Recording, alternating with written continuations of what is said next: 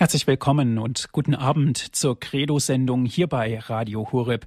Mein Name ist Andreas Martin. Schön, dass Sie jetzt mit dabei sind. Herzliche Grüße auch an Radio Maria und an alle Zuhörer, die uns über unser deutschlandweites Programm hören, über die AB Plus. Ich freue mich, dass Sie eingeschaltet haben. Heute, liebe Hörerinnen und Hörer, geht es um Papst Benedikt XVI. Mit Leidenschaft und Augenmaß haben wir zunächst diese Sendung genannt. Wir halten Abschied und ein Rückblick vom Papst Benedikt XVI.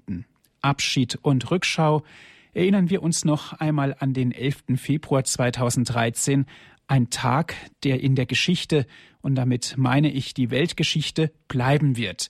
Papst Benedikt XVI. verkündet seinen Verzicht auf das Papstamt. Wir alle waren zunächst geschockt, konnten diese besondere Situation kaum einordnen und leider gab es darauf gleich auch wilde Spekulationen über das Warum, weshalb, über die Gründe dieser Entscheidung und so weiter. Einige Zeit ist vergangen, das ist auch gut so, und wir nutzen diese Zeit und sprechen heute in unserer Credo-Sendung noch einmal über dieses besondere Ereignis. Wir sprechen heute noch einmal über Papst Benedikt dem 16. In mehreren Credo-Sendungen haben wir über das Pontifikat vom Papst Benedikt XVI. bereits berichtet, insbesondere auch mit Frau Dr. Helga Böse, die auch heute Abend wieder mit uns diese Rückschau halten wird. Sie ist uns aus Bonn telefonisch verbunden. Frau Dr. Böse, ich darf Sie ganz herzlich begrüßen. Guten Abend. Guten Abend, Herr Martin, und guten Abend, liebe Zuhörer. Frau Dr. Böse, ich darf Sie vorstellen. Sie sind Jahrgang 1933 in Hamburg geboren. 1953 studierte sie die Fächer Deutsch, Geschichte, Latein, Philosophie und Pädagogik an der Hamburger Universität. Das Studium schloss dann mit der Promotion und dem Staatsexamen. Frau Dr. Böse war evangelisch. Sie konvertierte dann im Jahr 1974 in die katholische Kirche. Sie unterrichtete dann an Gymnasium Sacré-Cœur in Hamburg und auch in Bonn. Und nach dem Fall der Mauer im Jahr 1991 ging sie in die ehemalige DDR nach Brandenburg, um bei der Gründung eines katholischen Gymnasiums zu helfen. Ein langer Lebensweg, Frau Dr. Böse, der viel Erfahrungen auch mit sich bringt. Wir schauen auf Papst Benedikt dem 16. Ich habe es bereits schon angekündigt. Sie haben in mehreren Folgen schon hier bei Radio Horeb in der Credo-Sendung mit mir über Papst Benedikt den 16. gesprochen. Was fasziniert Sie an Papst Benedikt dem 16.? Ja, mich hat er zuerst einmal fasziniert mit seinen theologischen Schriften, die ich sehr früh kennengelernt habe. Ähm, in meine Konversion gehörte die Einführung ins Christentum und dann nacheinander, das war ja in den 70er Jahren, als alles so etwas schwierig war, ähm, eine ganze Reihe von Schriften, auch zur Heiligen Messe. Ähm, er, er, ist für mich ähm, ein ja jemand gewesen und geworden, der äh, die Wahrheit sagt, auf den ich mich verlassen kann. Und ich habe es sehr bedauert ähm, oder mehr als bedauert, als er später ähm, so verdrängt wurde ähm, von den Theologen in der Kirche. Ich habe mich dann, äh, als er Papst wurde, ähm, hab ich, ich habe es kaum zu glauben gewagt, ähm, sehr gefreut und ähm, ich muss sagen, meine persönlichen Wünsche, ähm, wenn man die denn haben darf, die hat er wirklich erfüllt. Persönliche Wünsche sind erfüllt worden. Sie sind konvertiert in die katholische Kirche eingetreten, um es jetzt mal so auszudrücken, mit Ihrem Glauben, mit Ihrem ganzen Ich. Und so wie ich herausgehört habe, Frau Dr. Böse, war Papst Benedikt XVI. nicht unschuldig daran? Ähm, ja, das ähm, kann man eigentlich so nicht sagen. Also äh, die Anregungen kamen äh, durch andere Begegnungen. Aber ähm, er ist mir dann eben äh, sehr schnell ein wirklicher Glaubenszeuge und ein echter Vertreter der Kirche geworden. Nicht? Und das hat mich natürlich tiefer in den Glauben hineingeführt. Mhm. Ich habe damals zur gleichen Zeit ähm, von Helmut Thielicke äh, über das protestantische Glaubensbekenntnis ein Buch gelesen. Das heißt, es ist ja unser gemeinsames Glaubensbekenntnis. Ähm, äh, da lagen Welten dazwischen. Damals bei Josef Ratzinger ähm, öffnete sich einfach ein Riesengebäude, in dem ich immer neue ähm, äh, Säle, Zimmern, Zimmer, ähm, bunte Fenster, ich weiß nicht was entdeckte. Äh, das hat eigentlich bis heute nicht aufgehört. Mhm. Während ähm, dieser Thielecke Text beschränkt war. Sie haben sich intensiv mit Papst Benedikt XVI. befasst. Sie haben dazu auch ein Buch geschrieben, das möchte ich auch ganz gerne erwähnen. Benedikt XVI. mit Leidenschaft und Augenmaß heißt dieses Buch. Es ist in jedem Buchhandel erhältlich. Heute Abend, Frau Dr. Böse, sprechen wir über den Abschied. Wir halten auch eine Rückschau und blicken natürlich auch nach vorne. Und Sie haben eigens hierzu wieder einen Text ausgearbeitet und wir sind nun sehr gespannt auf Ihre Ausführungen. Ja, also ich wende mich mal äh, ganz besonders an äh, meine Zuhörer, mh, denn ich denke, wir haben wirklich eine Wochen der emo hohen Emotionen hinter uns. Wir stecken jetzt mitten in der Osterwoche. Und ich weiß ja nicht, wie es Ihnen so ergangen ist, aber mir scheint, wir haben seit dem Rücktritt Benedikts XVI. eine gewaltige Fastenzeit hinter uns gebracht. Und vielleicht steht die Auferstehungshoffnung äh, bei manchen von uns noch auf etwas schwachen Füßen. Und gerade deshalb möchte ich heute noch einmal auf Papst Benedikt zurückblicken. Und zwar nicht nur voll Dankbarkeit, sondern auch in starker Zuversicht, die in die Zukunft gerichtet ist. Er ist ja nicht einfach davongegangen. Er hat uns ein Erbe hinterlassen, das mehr ist als bloße Erinnerung. Und er hat uns seine bleibende Gegenwart im Gebet und im Leiden für die Kirche versprochen. Das Gebet hatte für ihn schon immer an erster Stelle gestanden, ganz nach der Weisung des heiligen Benedikt, dass nichts dem Gottesdienst vorgezogen werden sollte. Jetzt versicherte er den Gläubigen bei der letzten Feier des Angelus, dass sich ohne das Gebet, ich zitiere, der ganze Einsatz für das Apostolat und die Nächstenliebe auf reinen Aktivismus reduzierten. Ende des Zitats. Er, Benedikt, habe nun nach langer Gewissenserforschung den Ruf Gottes gehört. Ich zitiere, auf den Berg, nämlich auf den Berg der Verklärung, zu steigen und sich noch mehr dem Gebet und der Meditation zu widmen.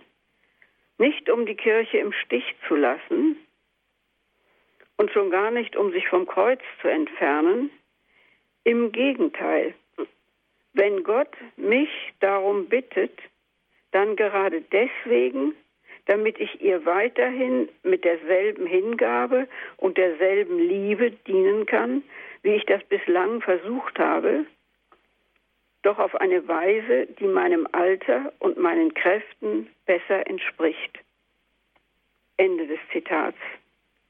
Wir sehen hier ganz deutlich, dass Benedikt nicht etwa die Segel gestrichen hat oder davongelaufen ist, sich der Mühe entzogen hat, sondern er hat mit dem klaren Blick eines demütigen Menschen, der die Tatsachen wahrnimmt, gesehen, dass er bestimmte Dinge nicht mehr kann.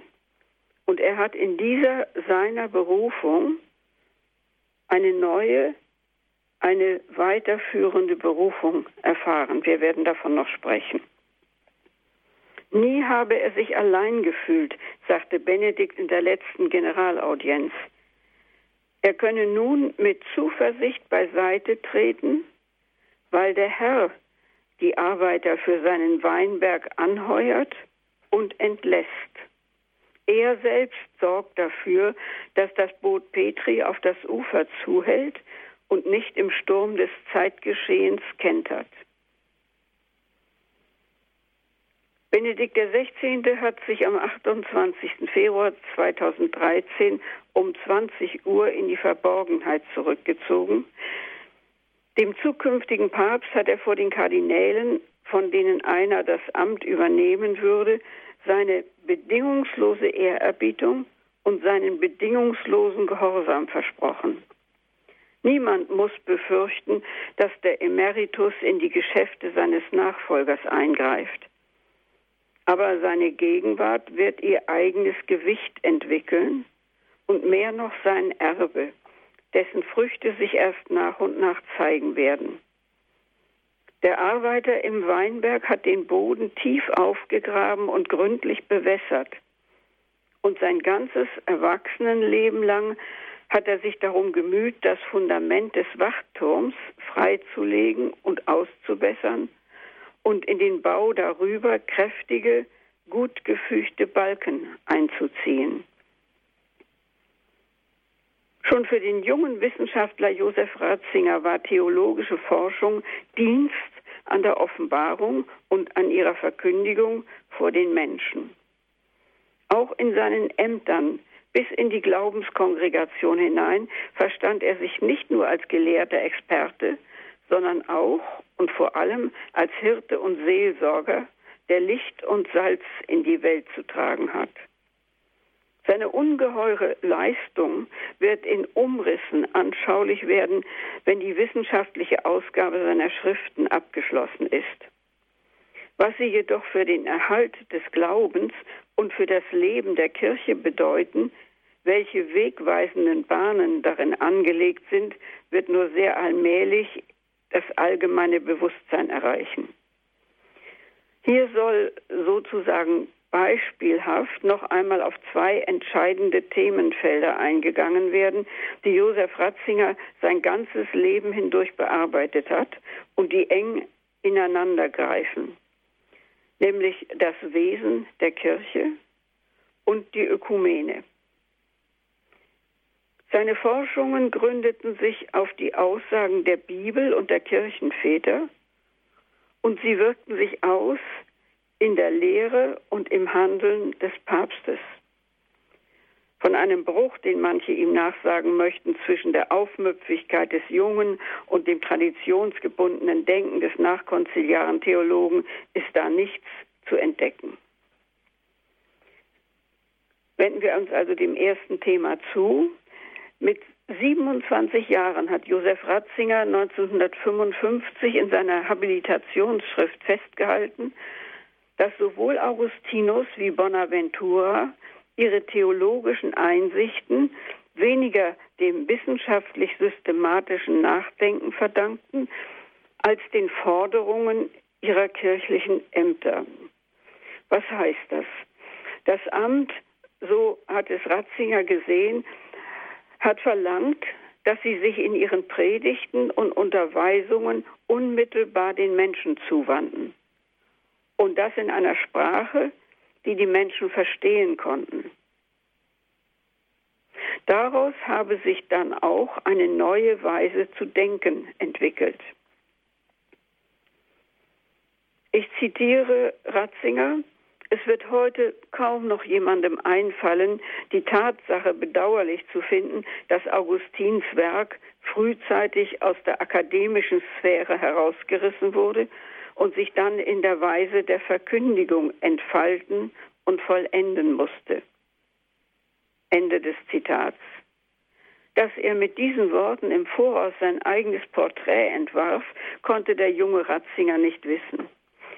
Doch er hatte deutlich gemacht, dass Amt und Theologie sich im Geist des Amtsträgers gegenseitig befruchten und dass so etwas Neues, Lebendiges entsteht, zum Vorteil für das innere Wachstum der Kirche. Wie weit hat sich das moderne Zerrbild des Amtes und der Amtskirche von diesem Verständnis entfernt? Die Texte der Bibel und der Kirchenväter offenbaren vor allem die dienende Funktion des Amtes. Denn nicht um den Bischof sammelt sich die Kirche, sondern um die Eucharistie. Sie verschmilzt alle, die der Gemeinschaft durch die Taufe angehören, zur Einheit. Paulus hat das in dem Bild von dem einen Leib Christi ausgedrückt und Augustinus mit den Begriffen von Volk und Haus Gottes. Die Hierarchie ist nichts für sich selbst. Sie ist vielmehr der einen Eucharistie zugeordnet, die in allen Ortskirchen gefeiert wird. Und es ist die Eucharistie, die die Einheit unter diesen Ortskirchen herstellt und garantiert. Den Zugang zu dieser Kirchenlehre der Bibel und der Väter hat Josef Ratzinger bereits in seinen ersten Arbeiten geöffnet und seine Erkenntnisse fanden ihren kirchenhistorischen Platz auch in den Dokumenten des Zweiten Vatikanums. Wir fühlen uns unwillkürlich an den Bericht des Markus-Evangeliums von der ersten Brotvermehrung erinnert. Da fordert Jesus die hungrigen Menschen auf, ich zitiere, alle sollten sich in Tischgemeinschaften auf dem grünen Rasen lagern, und sie lagerten sich in Gruppen. Ende des Zitats. Alle aber werden von dem einen gespeist durch die Vermittlung und den Dienst der Apostel.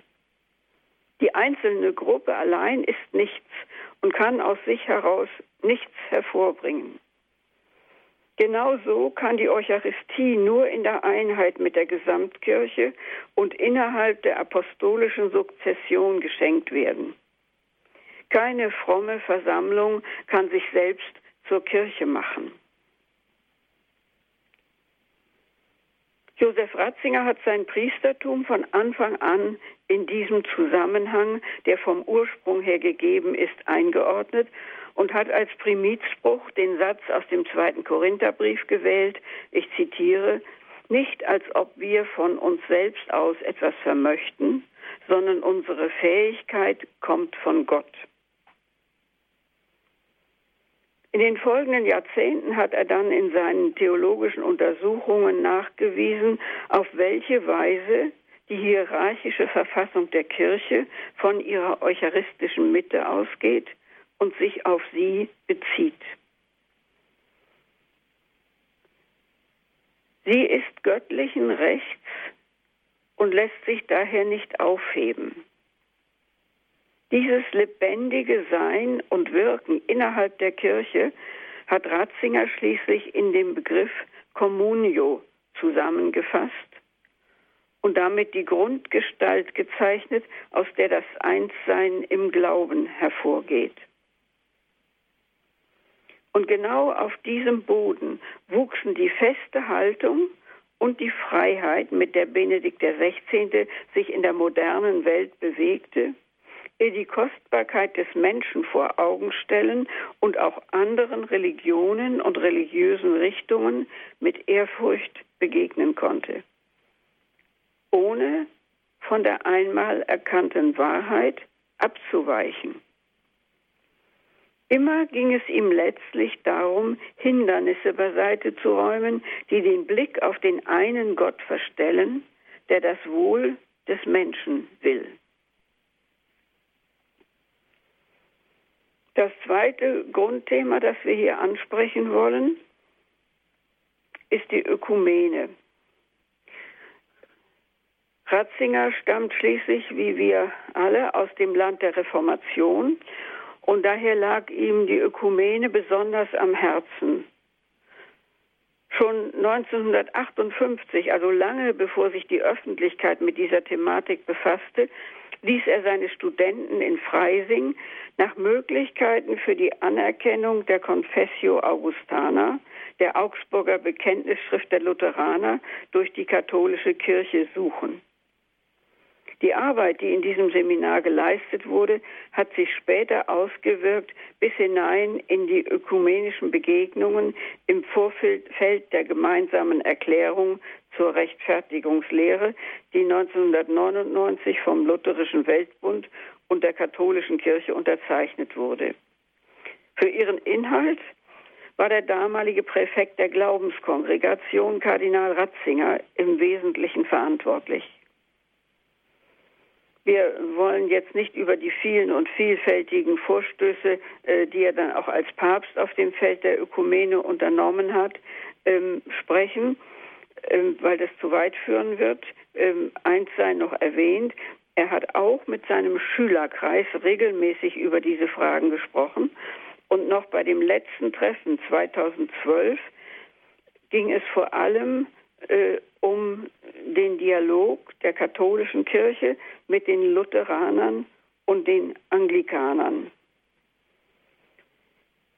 2011 hat Benedikt XVI. ein Personalordinariat errichtet für anglikanische Priester und Gläubige, die sich der römisch-katholischen Kirche anschließen wollten. Damit ging er neue Wege und welcher Geist sich unter denen entfaltet, die dieses großmütige Geschenk angenommen haben, denn ein Geschenk war es, lässt sich an einem Interview mit zwei Priestern dieser Gruppe ablesen. Dass sie an ihren eigenen Riten und Bräuchen festhalten durften, in einem allgemein festgelegten Rahmen, hindert sie nicht daran, sich zu einer wahrhaft ökumenischen Einheit zu bekennen. Der katholische Glaube steht für sie nicht als eine Möglichkeit neben anderen, sondern er allein, so sagen sie, bringt die endgültige Fülle. Ich zitiere ähm, den Gesprächsteilnehmer James Bradley. Wenn man katholisch wird, dann heißt das, dass man die tiefste Beziehung zu Jesus Christus, zu der Kirche und zu allen anderen Menschen hat, die überhaupt möglich ist. Ich wiederhole das nochmal. Wenn man katholisch wird, dann heißt das, dass man die tiefste Beziehung zu Jesus Christus, zu der Kirche und zu allen anderen Menschen hat, die überhaupt möglich ist. Außerdem sagte Bradley, dass sich mit dem Personalordinariat die Beziehungen zwischen der anglikanischen und der römisch-katholischen Kirche unumkehrbar verändert hätten. Es gehe nicht mehr darum, dass zwei Kirchen miteinander verhandelten, sich in wesentlichen Fragen einigten und dann ähm, zusammenarbeiteten, sondern, ich zitiere, um das wahre Ziel der Ökumene, die volle sichtbare Gemeinschaft von Christen. Ende des Zitats.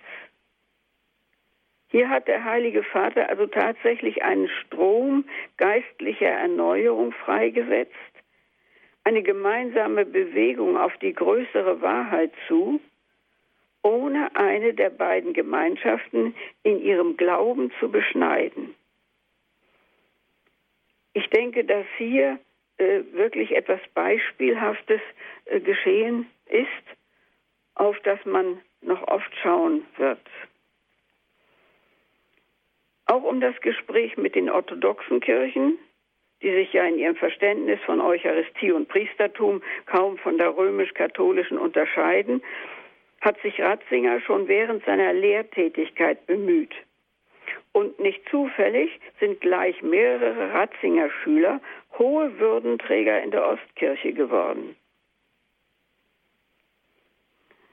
Da einer Einheit mit der römischen Kirche vor allem das Amt des Papstes entgegensteht, erklärte der Regensburger Professor, erklärte Ratzinger als Professor in Regensburg schon 1976, ich zitiere, man könne von den Kirchen des Ostens nicht mehr an Anerkennung des päpstlichen Primats verlangen, als im ersten Jahrtausend das heißt also vor der Trennung, gegeben war. Ende des Zitats. Dem Papst Josef Ratzinger fiel es dann zu, diese Linien weiter zu verfolgen und auszuziehen.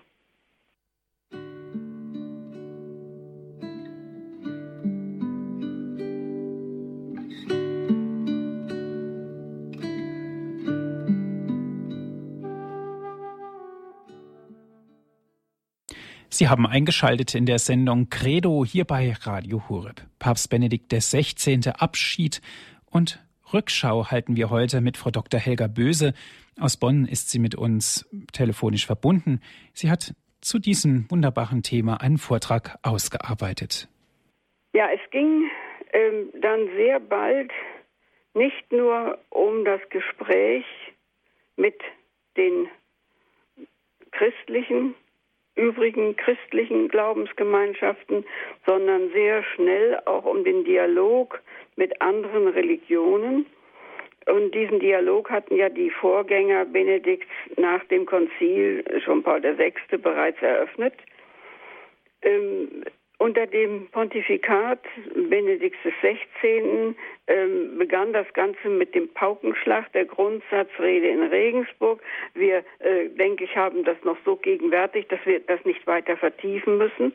Aber da wurde ähm, sowohl das unglaublich ähm, die unglaublich wichtige Thematik angesprochen, welche Rolle die Vernunft in Bezug auf den Glauben habe, und umgekehrt, wie der Glaube ähm, die Vernunft klären könne, damit sie ihre Grenzen erkennt, sondern es ging eben auch um die Frage der Gewalt und um die Absage an den Einsatz jeder Gewalt mit religiösen Begründungen. Und das traf in diesem Augenblick zwar den Islam, aber wir erinnern uns ja noch sehr gut, dass auch das Christentum in früheren Jahrhunderten ähm, nicht frei von Gewalt gewesen ist. Ähm, der Papst selbst ähm, hielt dann nicht nur diese schöne Rede, sondern er selber ging über die Brücke, die er zu bauen versuchte, indem er nicht nur den Worten anderer zuhörte, sondern bei Begegnungen auch in ihren Gesten und Zeremonien und in ihrer Kultur den gemeinsamen Anteil an der göttlichen Wahrheit aufzuspüren versuchte. Benedikt brachte besonders das Gespräch mit den anderen monotheistischen Religionen in Bewegung und er hat es mit einer klarsichtigen Liebe und mit seiner intellektuellen Präzision verstanden, äh, denen ihre eigenen Positionen äh, klar zu machen und diese Positionen in Bezug auf den christlichen Glauben darzustellen und dann die Möglichkeit, gemeinsame Haltungen gegenüber der säkularisierten Welt aufzuzeigen und zu stärken. Grundlage ähm, dieses Vorgehens waren die Beschlüsse des Zweiten Vatikanums. Das hat Benedikt noch einmal sehr klar gemacht, als er sich mit den Priestern seiner Diözese zum letzten Mal traf und ihnen dabei die Texte des Zweiten Vatikanischen Konzils und die Absichten der Konzilsväter ans Herz legte. Kaum je ist Benedikt XVI. klarer als Papst des Konzils zu erkennen gewesen, als in dieser Stunde in der Audienzhalle, als er vor der internationalen Priesterschaft seiner Diözese über diese große Kirchenversammlung sprach und dabei anklingen ließ, auf welche Weise er darin mitarbeiten durfte. Er hat noch einmal von dem Konzil der Väter und von dem Konzil der Medien gesprochen, darauf möchte ich hier nicht weiter eingehen. Ähm, dann aber besonders von der Erklärung Nostra Etate, ähm, ein sehr kurzes, auffallend kurzes Dokument, das das Verhältnis der Kirche zu den nichtchristlichen Religionen betrifft. Es ist auf dem Konzil äh, sozusagen fast nebenher aus Diskussionen entstanden, die zum Beispiel die deutschen Teilnehmer überrascht haben. Die hatten vorher die Problematik überhaupt nicht äh, zu Gesicht bekommen und äh, hörten nun zum ersten Mal äh, von Berichten aus äh, besonders überseeischen Ländern, welche Probleme es da gab im Zusammenleben mit anderen Religionen und von dem Wunsch, diese Probleme irgendwie zu lösen. Der Papst bezeichnet, äh, bezeichnete dieses Dokument Nostra Aetate als prägnanter und konkreter als die Dokumente Gaudium et Spes oder die Erklärung über die Religionsfreiheit. In diesem Dokument ist das Fundament für den interreligiösen Dialog gelegt worden, der erst 30 Jahre später ernsthaft begann. Und es ist noch längst nicht ausgeschöpft, unterstrich der Heilige Vater.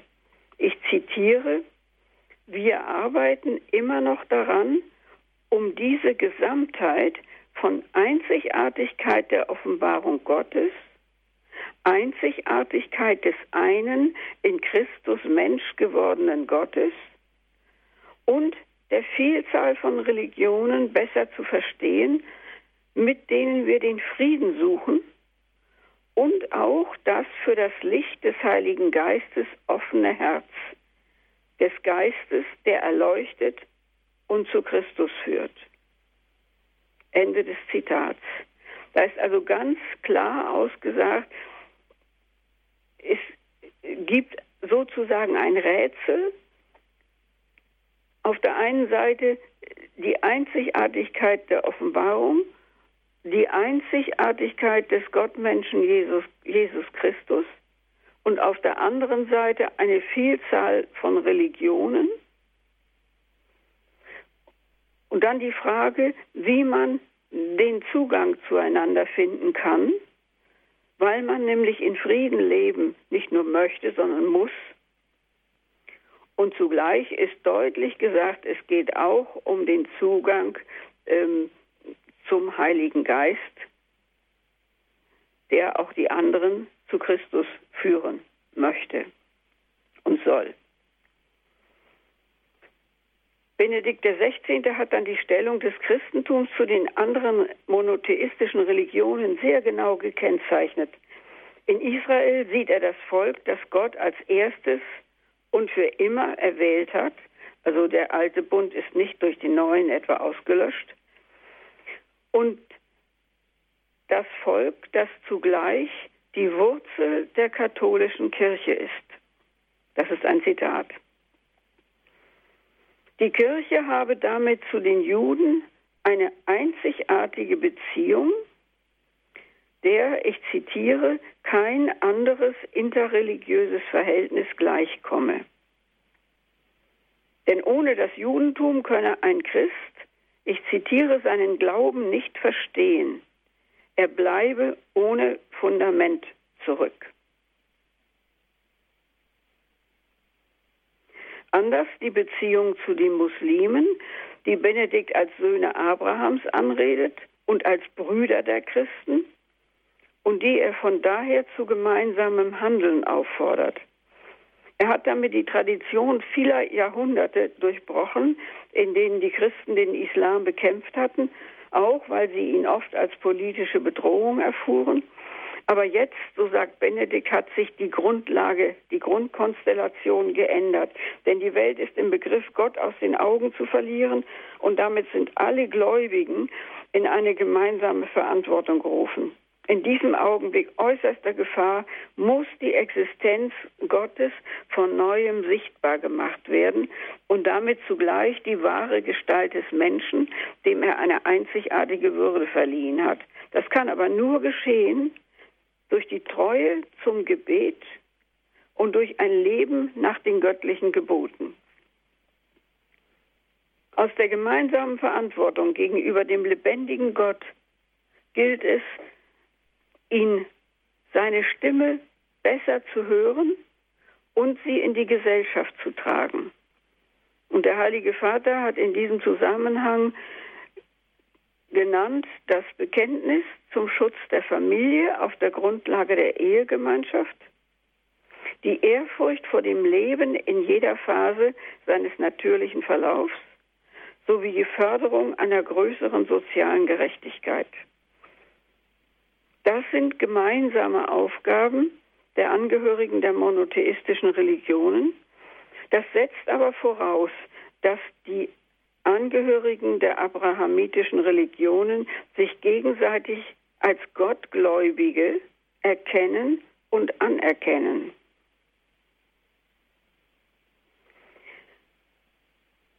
Dieses waren äh, einige äh, Gebiete, in denen ich aufzeigen wollte, welche Grundlagen äh, Benedikt eigentlich in seinem ganzen Leben und besonders dann noch in seiner Amtszeit gelegt hat, die nicht auszulöschen sind, die in die Kirche gehören, äh, die nicht äh, mit seiner Person von dieser Erde oder aus der Kirche verschwinden. Als Benedikt auf sein Amt verzichtete, betrat er noch einmal eine neue und zukunftsweisende Bahn in ein unerprobtes Gelände, das sich uns erst im Mitgehen erschließen wird. Er durchbrach Grenzen, die selbstverständlich geworden waren, und nicht nur Katholiken hielten den Atem an. Dieser traditionsbewusste Papst zeigte einmal mehr, dass die Tradition den Menschen nicht versklaven, sondern ihm helfen soll, sich immer freier auf Gott hinzubewegen. Er hat sich nicht einfach von dem Amt gelöst, sondern innerhalb der Berufung einen neuen Ruf gehört, der ihn wohl in eine noch größere Nähe zu Christus führt. Der Herr entbindet ihn damit nicht von der Verpflichtung des Hirten, die Herde zu weiden, aber anders soll er sie von nun an vollziehen, in einer Abgeschiedenheit, die endgültig auf die Freude am Handeln verzichtet. Bei der letzten Generalaudienz wurde für Benedikt der überfüllte Petersplatz noch einmal zum Abbild der Kirche, die er in gemeinsamer Gotteserfahrung mit Liebe umfangen hat und umfängt.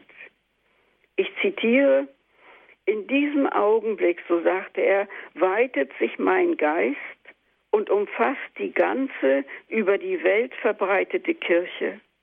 Und ich danke Gott für die Nachrichten, die ich in diesen Jahren des Petrusdienstes habe empfangen können, über den Glauben an Jesus Christus, den Herrn, über die Liebe, die wirklich den Leib der Kirche durchströmt und sie in der Liebe leben lässt, und über die Hoffnung, die uns öffnet und zum Leben in Fülle, zur Heimat des Himmels hin orientiert.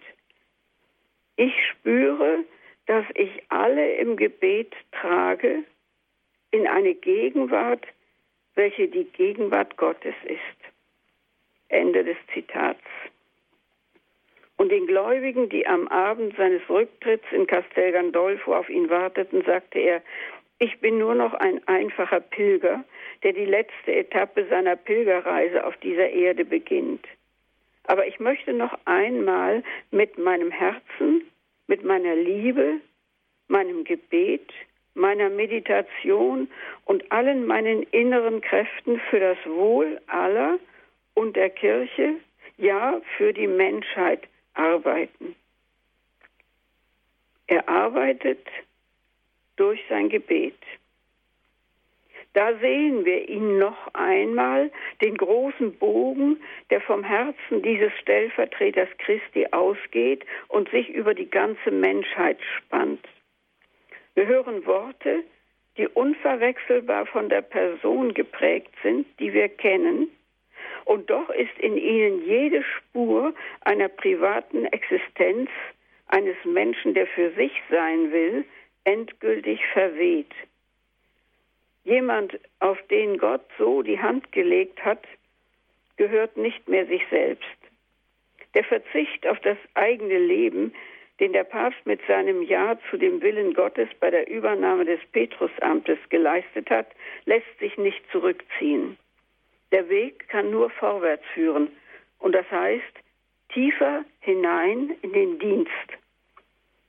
Von dem Mann, der sich nun in den vatikanischen Gärten verbergen wird und der Macht des Gebetes vertraut, der auf seine, seine Weise und anders als Johannes Paul II. für alle das Kreuz trägt, wird ein neuer Widerschein auf das Amt fallen. Einen Augenblick lang liegt es vor uns wie ein aufgebrochener Stein, der seine wunderbare innere Struktur offenbart. Das Geheimnis des Petrusamtes ist aus der Liebe geboren. Dreimal hatte Jesus am See von Tiberias den Petrus gefragt, Simon, Sohn des Johannes, liebst du mich? Und dreimal hatte er ihm die Herde anvertraut. Der ewige Hirte wirkt immer noch durch einen Menschen, den er um der Liebe willen erwählt und zum Felsen macht und dem er die Schlüssel zum Reich Gottes anvertraut, damit die Kirche überlebt. Dieses Wirken Christi ist dem Amt eingestiftet. Es überdauert die Zeiten und die Personen, weil es nicht von dem Amtsträger ausgeht, sondern vor ihm da ist, ihn aufnimmt und umschließt und es bleibt, wenn er beiseite tritt. Unermüdlich mit der Leidenschaft des Herzens und mit sicherem Blick für das Wesentliche hat Benedikt XVI. den Baugrund, auf dem die Kirche sich erhebt, ausgemessen, seine Struktur überprüft und gefestigt, so dass sein Nachfolger sich nun auf diesem Fundament in aller Freiheit bewegen kann. Mit der Wahl eines Argentiniers zum Bischof von Rom werden die deutschen und europäischen Probleme und Befindlichkeiten wohl etwas an den Rand gerückt und in den Zusammenhang der lebendigen Weltkirche zurückgebunden. Zum ersten Mal ist ein Sohn des heiligen Ignatius Papst geworden und er hat sich nach dem heiligen Franz von Assisi genannt. Ein großes Programm. Denn trotz aller Unterschiede liegen die beiden Heiligen in ihrer Spiritualität näher beieinander, als man auf den ersten Blick annehmen möchte, und deuten auf eine klare Inspiration des neuen Papstes hin, die sich in den folgenden Worten aus den ersten Tagen seines Pontifikats abzeichnet. Gott muss immer an erster Stelle stehen, so hat er gesagt. Evangelisieren heißt, aus dem Raum der Kirche hinausgehen und die Menschen aufsuchen, um ihre Herzen für Christus zu öffnen. Wer die Liebe zur Eucharistie und zum Kreuz verliert, mag zwar Priester oder Bischof bleiben, aber er ist kein Jünger mehr. Die Kirche muss sich vor allem um die geistig und materiell Armen kümmern und muss selbst arm werden und leer von aller Weltlichkeit. Der Friede unter den Menschen lässt sich nur finden bei der gemeinsamen Suche nach der Wahrheit. Es geht darum, die Barmherzigkeit Gottes zu erkennen und keine Angst zu haben vor Güte und Zärtlichkeit. Papst Franziskus hat sich auf Benedikt XVI. berufen und besonders auf das Glaubensjahr und die notwendige Vertiefung des Zweiten Vatikanums hingewiesen – auf die Ökumene und das Gespräch mit den Anhängern anderer Religionen und den Nichtchristen. Darin wird deutlich, wie sehr seine Vorstellungen auf der Linie seiner beiden Vorgänger im Petrusamt liegen. Sein Pontifikat wird zweifellos gefärbt sein von den Armutsbegriffen der beiden Heiligen, die er sich als Vorbilder gewählt hat, sowie von den südamerikanischen Erfahrungen der nachkonziliaren Zeit aber auch von dem missionarischen Feuer, das Jesuiten und Franziskaner bis an die Enden der Welt getragen hat. Beide Gemeinschaften sind immer wieder ins Ungewohnte und oft Befremdliche vorgestoßen.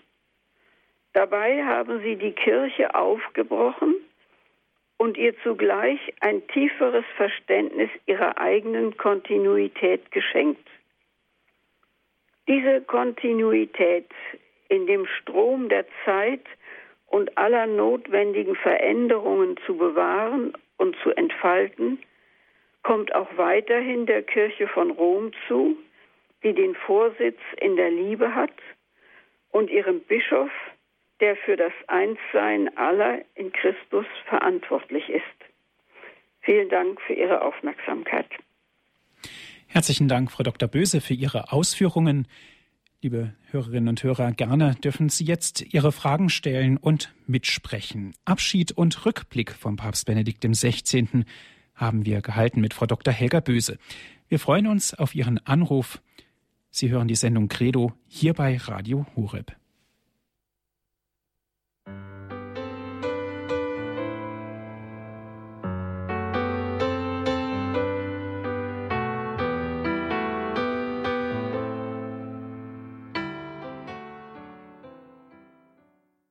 Sie hören die Sendung Credo hier bei Radio Horeb. Papst Benedikt XVI. mit Leidenschaft und Augenmaß Abschied und Rückblick haben wir gehalten hier in unserer Sendung Credo mit Frau Dr. Helga Böse. Sie hat eigens zu diesem großartigen Thema einen Vortrag ausgearbeitet.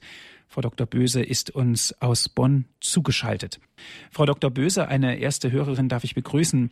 Es ist Frau Traub. Sie ruft an aus Steig. Grüß Gott, Frau Traub. Ja, grüß Gott. Grüß Gott. Erstmal freue ich mich über so einen guten Vortrag.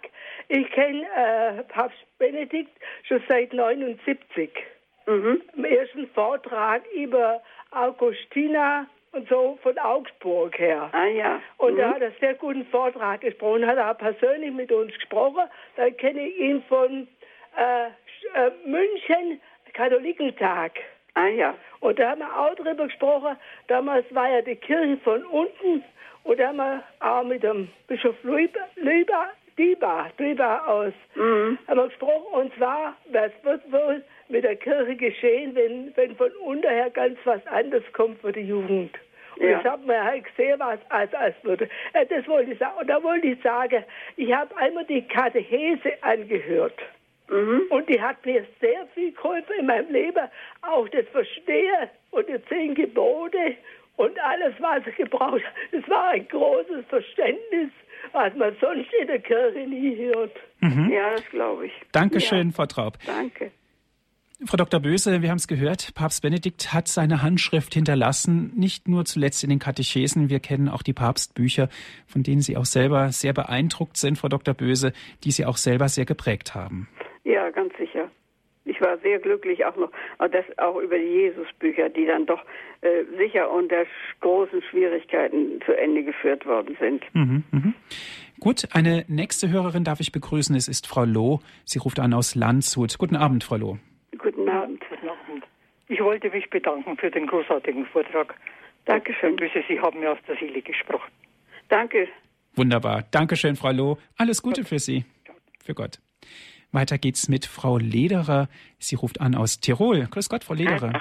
Grüß Gott, Frau Dr. Böse. Sie haben mich auch aus dem Herzen gesprochen. Und ganz, ganz herzlichen Dank. Ich bin eine ganz einfache, aber 45 Jahre war ich Pfarrershälterin. Und ich muss sagen, Sie haben das so liebevoll und so in großer Ehrfurcht äh, bringen Sie uns eine Zitate. Und ich habe gesagt, man braucht selber kein Wort verlieren. So liebevoll und klar hat er gesagt, warum er das gemacht hat. Ja, ja. Und ich liebe ihn und habe vorhin, ich habe ihm so vergönnt.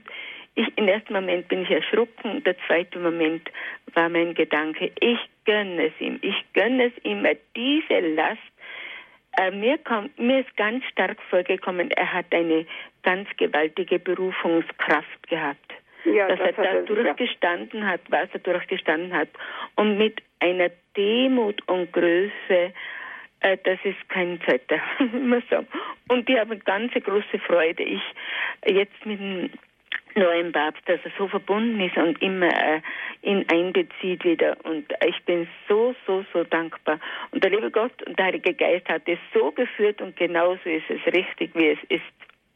Gut, Dankeschön. danke Ihnen von ganzem, ganzem Herzen. Dankeschön. Für Ihre liebevolle und äh, tiefe und ja, die, äh, die, Liebe, die Sie haben ja, zur Kirche durch den Papst und und Konventiten gefallen mir sowieso sehr, weil die oft sehr große Tiefe haben. Dankeschön, Frau Lederer, für Ihren Anruf. Alles, Alles Gute. Gute. Auf Wiederhören. Ja, das war ein sehr schöner Gruß gewesen, Frau Dr. Böse. Ja, ja, das ist schon so mit den Konvertiten. Da ist was dran wahrscheinlich. Man, ne? Ja, man natürlich, man, man wird man wird nicht so ohne weiteres katholisch. Da mhm. muss schon äh, äh, ein, ein ganz gewaltiger Schub ja. vorliegen. Eine Entscheidung für das Leben und die auch aus dem Leben herauskommt. Es geht weiter mit Frau Braunias. Sie ruft an aus Salzburg. Grüß Gott, Frau Braunias. Ja, grüß, grüß Gott. Gott. Ja, äh, auch ich möchte mich dem Dank von meiner Vorhörerinnen von ganzem Herzen anschließen, weil äh, ich so froh bin, dass Sie in so einer Synthese äh, sein ganzes, äh, seine, sein ganzes Charisma darlegen konnten, weil äh, man hat es so im Herzen und ganz bestimmt auch sehr viele und man kann es gar nicht in solche Worte fassen, wie Sie das jetzt vermochten. Und da bin ich so unendlich froh und dankbar, weil irgendwo hat man auch diesen Schmerz, also mir geht es zumindest so, dass er eben von so, so vielen noch nicht äh, verstanden wurde, eben durch die, ähm, ja, durch viele Medien, die die einfach alles ähm, nicht in der richtigen Weise dargestellt haben. Und deswegen, man könnte das auflisten jetzt von ihm, äh, weil was mich auch sehr, sehr beeindruckt hat, einfach ja, was er sagte, da hat man gespürt, da spricht einfach diese ganz tiefe Einheit mit dem Herrn. Ja. Und äh, er brauchte, ja, ich weiß nicht, und deswegen hatte auch jedes seiner Worte so ein unglaubliches Gewicht. Da waren nicht einmal die, diese, diese Mädchen eine, eine Barriere, sondern das trat so stark ins Herz rein, dass dass es einem aufbaute und man wirklich davon sich nähern konnte. Äh, was ich auch so unglaublich fand, dass er mit dieser beispiellosen Güte gegenüber allen Anfeindungen sich gestellt hat, ohne Rechtfertigung seiner selbst und praktisch so eine Relativierung des eigenen Kreuzes ähm, war da enthalten. Sie, Sie haben das wirklich so wunderbar bringen können, dass, äh, dass das jeder hören sollte, finde ich. Ja, das freut mich sehr. Herzlichen Dank erstmal, Frau Braunias, für Ihren Anruf. Ganz gut, ich danke Dank. auch. Ja. Alles Gute. Mhm. Danke, Dank. auch für Sie weiterhin. Ne? Dankeschön. Danke. Danke. Frau Dr. Böse, die Sendezeit neigt sich nun langsam dem Ende zu. Wir haben uns viel darüber unterhalten und auch nachgedacht über Papst Benedikt XVI. Wir haben eine Rückschau gehalten, wir haben auch nach vorne geschaut. Ganz persönlich aus Ihrem Gefühl heraus, meinen Sie, es kommt noch irgendwas, ein Buch vielleicht oder vielleicht mal ein Satz, den wir von Papst Benedikt XVI. mitnehmen können in der heutigen Zeit? Er lebt jetzt sehr zurückgezogen. Wie ist Ihr Eindruck? Was, was denken Sie darüber? Also ich ähm, habe ihn gesehen, ähm, als ähm, Franziskus, Papst Franziskus ihn besucht hat. Nicht? Diese, diese Die Begegnung der beiden Begegnung Päpste. in Castel Gandolfo. Und er sah so schlecht aus, so erschöpft, so schmal und schwach geworden, äh, hatte ein so ähm, zartes Gesicht bekommen, dass ich ähm, fürchte, dass er nicht mehr viel Kraft hat. Also ein Buch, denke ich, nein. Er hat ja selber äh, gesagt, dieses Jesusbuch sei sein letztes Buch und ich glaube, er weiß, was er sagt. Ähm, das muss aber nicht äh, daran, ihn nicht daran hindern, äh, soweit er Kräfte hat, noch ein bisschen zu arbeiten und ähm, dass man nachher aus seinem Nachlass, ich glaube nicht, dass er jetzt ähm, in die Öffentlichkeit geht. Das äh, ist nicht mit seinem Verständnis des Rückzugs zu vereinbaren. Mhm. Also er, er, wird nicht mitreden wollen. Aber ich denke mal, äh, dass im Nachhinein äh, unter Umständen noch einiges zum Vorschein kommt. Und es ist ja noch dieses äh, wirklich große Werk da, das da herausgegeben wird. Und ähm, man, wird, man wird darauf zurückgreifen wie auf die Werke anderer großer Theologen. Und hier ist wirklich ein großer. Für mich ist er größer als ein Rana oder so, mhm. bei dem ich alle möglichen äh, Fehler und Schwächen entdecke. Ähm, ein großer Theologe, hm, ich würde sogar behaupten, äh, ein heiliger Theologe und ich denke, das wird seine Wirkung tun. Mhm. Ein großer Theologe, Frau Dr. Böse, haben Sie gesagt, er hat Meilensteine geschrieben in der Literatur, Meilensteine in der Theologie. Ja. Wir können nur danken in Form des Gebetes. Das sollten wir unbedingt. Ja, für ihn beten, ganz sicher. Denn ich meine, die, diese Position, das, deswegen habe ich gesagt, wir betreten äh, unebenes Gelände.